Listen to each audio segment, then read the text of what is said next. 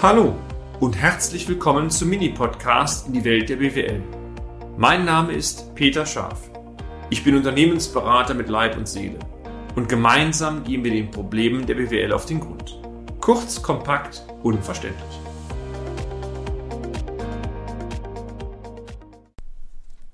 Mal wieder freue ich mich sehr, meine Damen und Herren, dass Sie heute wieder dabei sind. Heute geht es einmal erneut um das Thema ESG und Nachhaltigkeit Teil 2. Sie erinnern sich, im letzten Beitrag haben wir bereits über ESG-Risiken gesprochen. Das E stand für Umwelt, Environment, das S für Soziales, Social und das G für Unternehmensführung oder Aufsichtsstrukturen, Governance. Und alles läuft im Aspekt der Nachhaltigkeit. Aus diesen drei Faktoren resultieren aber auch Risiken für Unternehmen, das war das Credo, aber auch für die Banken. Der Nachhaltigkeitsgedanke setzt sich aus den drei Komponenten zusammen, die, wie bereits erwähnt, positiv zu sehen sind. Es gibt Chancen, aber auch Risiken. Wir möchten heute mal die ESG-Risiken thematisieren. Die Bank muss sich fragen, welche Risiken entstehen dann für mein Kreditportfolio aus der genannten Nachhaltigkeit. Das kann bedeuten, die Kapitaldienstfähigkeit, also die Fähigkeit, dass das Unternehmen die Kredite zurückführen wird in Zukunft, sinkt. Oder es kann anders bedeuten, dass die Auswahlwahrscheinlichkeit eines Engagements eines Kredits entsprechend steigt. Alle, und das kennen Sie zu Genüge, kreditgewährenden Banken haben naturgemäß die Auswahlproblematik von Krediten im Fokus und natürlich das gilt auch für die Aufsichtsbehörden der Banken. Im Kernstück der Fragestellung der Aufsichtsbehörden, dazu gehört die BaFin sicherlich, steht dann auch die gleiche Fragestellung. Welche Risiken bestehen denn nun aus den drei genannten ESG-Segmenten, also Umwelt, Soziales, Unternehmensführung, für die kreditierende Bank? Und das resultiert natürlich wieder aus für die kreditierenden Unternehmen, die die Bank entsprechend als Kreditnehmer hat und werden vor allem diese Risiken, die bestehen, bei der Bank auch bei der Bonitätsbeurteilung, also Einschätzung der Kreditwürdigkeit, entsprechend berücksichtigt. Bei kleinen oder sogar kleinsten Unternehmen lassen die Aufsichtsbehörden, fand ich übrigens interessant, meine sehr verehrten Damen und Herren, sogar eine pauschale Bewertung der Risiken zu. Also man nimmt ein Kreditportfolio einer Branche und sagt dann, das hat, ist vom Nachhaltigkeitsgedanken stark betroffen, dann muss ich ein höheres Risikomaß anlegen oder man hat Unternehmen der gleichen Branche mal sagt, Nachhaltigkeit ist überall ein Thema, aber nicht so groß. Dann hat das für die Beurteilung dieser Kunden der Branche nur einen kleineren Stellenwert.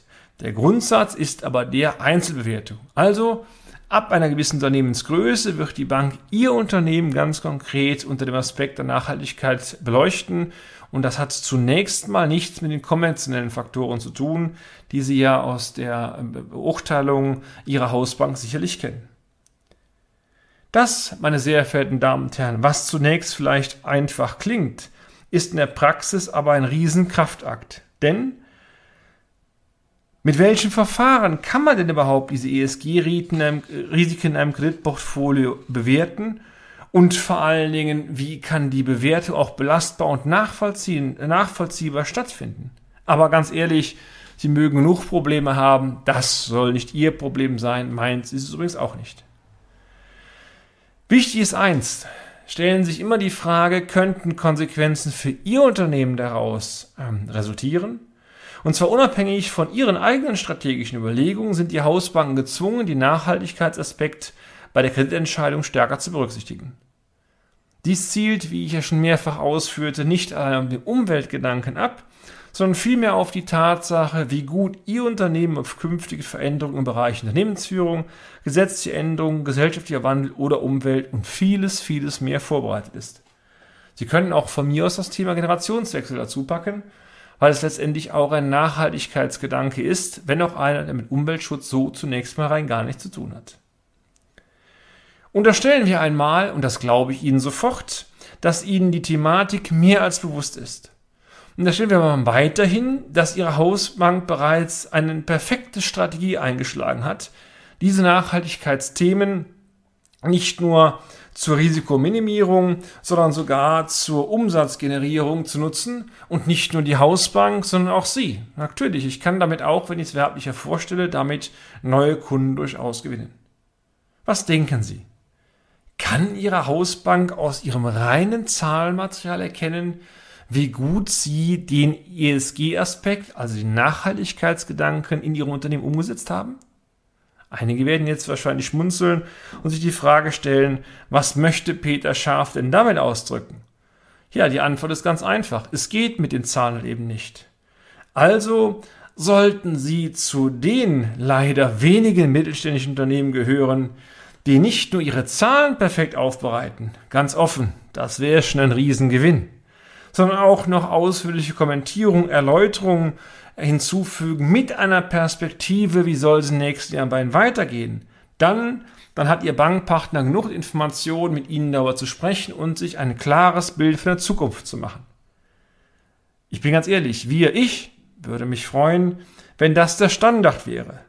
Aber oder ich habe all die Jahre oder wir haben all die Jahre noch Pech gehabt mit unserem Mandant. Gibt auch ein paar löbliche Ausnahmen.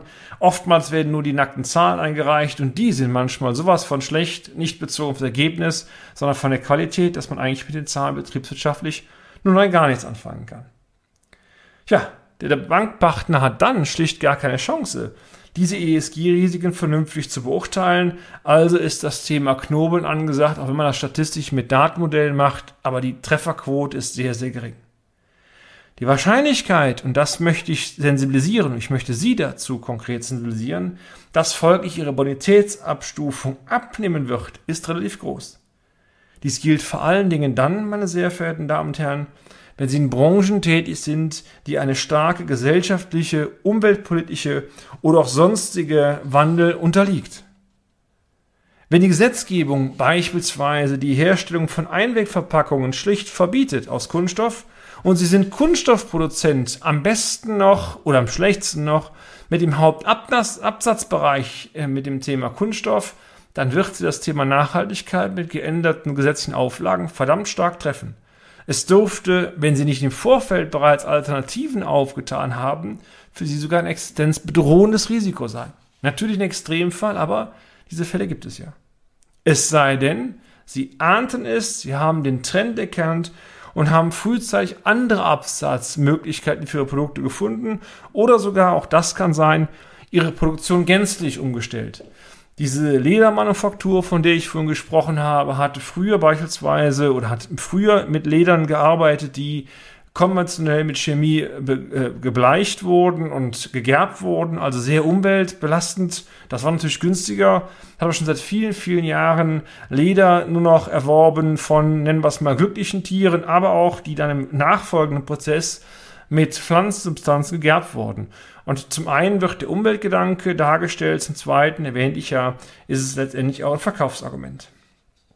Wenn Sie also aktiv ESG-Risiken ähm, kennen, identifizieren und denen aktiv begegnen können und Sie dann noch eine professionelle Kommunikation mit Ihrer Bank oder Sparkasse führen, dann sind Sie bestens aufgestellt. Wie man sowas machen kann, das klar, das erfahren Sie gerne, aber im nächsten Beitrag. Und damit sind wir auch schon am Ende des heutigen Podcasts.